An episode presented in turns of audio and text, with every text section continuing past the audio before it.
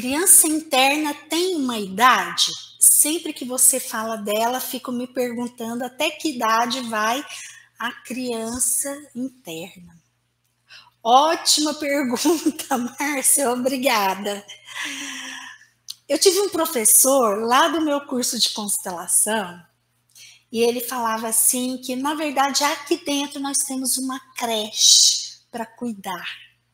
Então eu falo muito da criança interna, criança interna, mas por vezes são várias crianças, tá? Então, dependendo do problema que eu tiver em determinado momento, se eu fizer um exercício de olhar para essa criança, vai vir aquela criança que foi registrado o trauma lá atrás.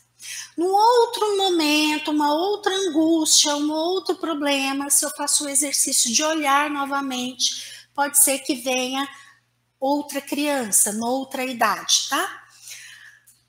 Pode ir de barriga da mamãe até os 18 anos. Teoricamente, qualquer idade aí nesse intervalo é a nossa criança interna, tá? E a cada momento pode ter sido registrado um trauma, e aí talvez em determinado momento da nossa vida a gente precise cuidar, tá?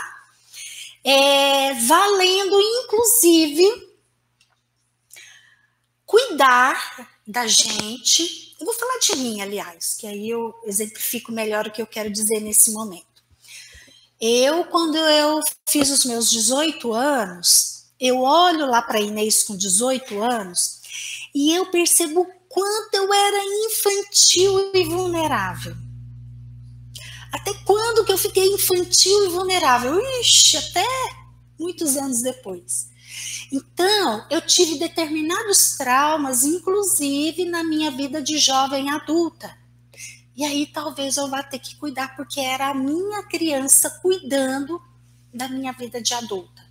Então, talvez eu vá ter que olhar para a Inês jovem adulta, naquilo que ela não deu conta, e incluir a dificuldade dela também?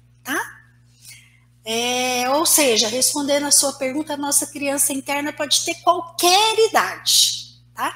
Mas principalmente ali desde a fecundação até os 18 anos.